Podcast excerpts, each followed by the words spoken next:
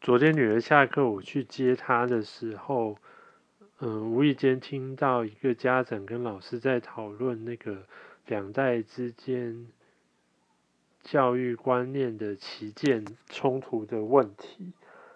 但因为我没有立场说话，我然后我也不应该要不应该就是仔细听，所以我只是听到一点，然后就站在旁边玩我自己的事。那我听到的那一点呢，简单来说就是，呃，妈妈觉得公公婆婆太宠孙子，以至于孙子的不少行为都。可能叫做太自我中心，有点霸道吧。好，大概就是听到这一点一些。其实这不是个案，这是一个社会现象。嗯，毕竟我们在转型当中，然后我们转型的又比日本慢。日本几乎已就是很少三代同堂。或者说两代住在一起，就是父母跟结了婚的儿子还有媳妇住一起。那我们还在转型，我们转型的比较慢嘛，所以我们还比较多这种情形。那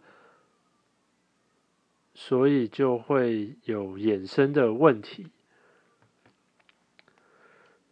这个该怎么讲呢？那从历史脉络来讲好了。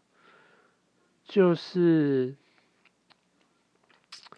现在当祖父母的人，当他们年轻的时候，如果他不是自己住外面，而是跟父母住的话，有不少的父母，他们那个时候他们其实也蛮可怜的，就是他们没有，呃。太多的权利，这个当家的我们就叫做爷爷好了。嗯，一切都是他说了算。那这种教小孩的事情，可能爷爷就会指派给奶奶，所以就是奶奶说了算。那这个儿子媳妇呢，基本上是没有什么太多可以说的。好啦，可是三十年后啦，现在换他们变成祖父母了啊。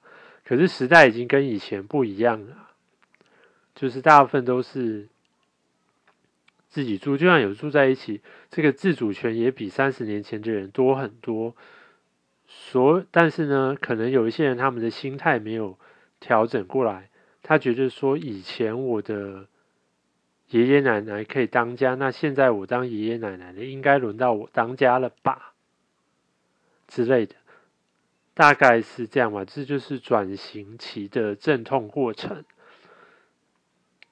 那再讲另外一方面好了，呃，前几年在台湾很流行的《被讨厌的勇气》的作者岸见一郎嘛，然后他写关于阿德勒的理论嘛。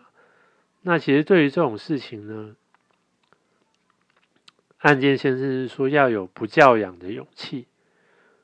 就是其实教养这个概念，某种程度是很怪异，或者只要说是不平等的，好了，就是某种程度就是你把孩子当成是你的复制品或者是投射之类的，不应该是这样子，而是而且，嗯，他是人，不是嗯宠物。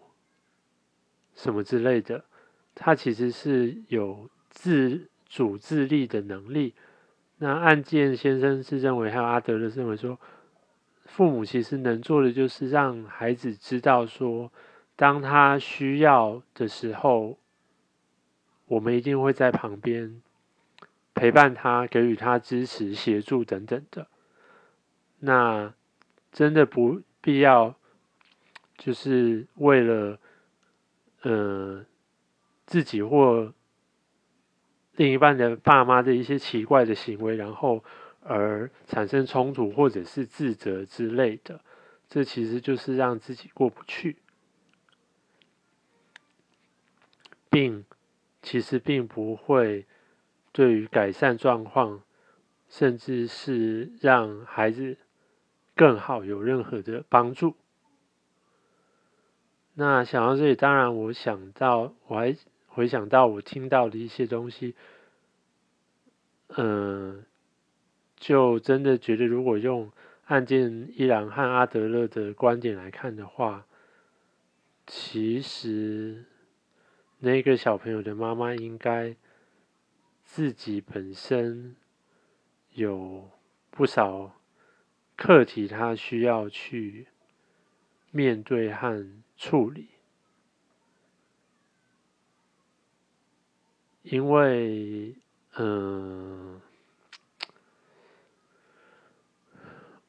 我个人是觉得说，我们好像太受那个什么“近朱者赤，近墨者黑”，还有什么“莫以恶小而为之”这一些。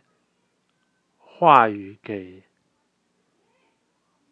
羁绊住了，其实真的没有到那么严重的状况啦。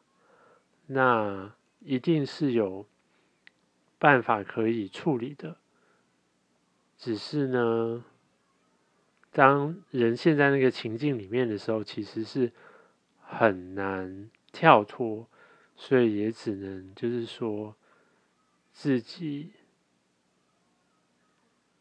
看机缘，然后去获得解脱吧。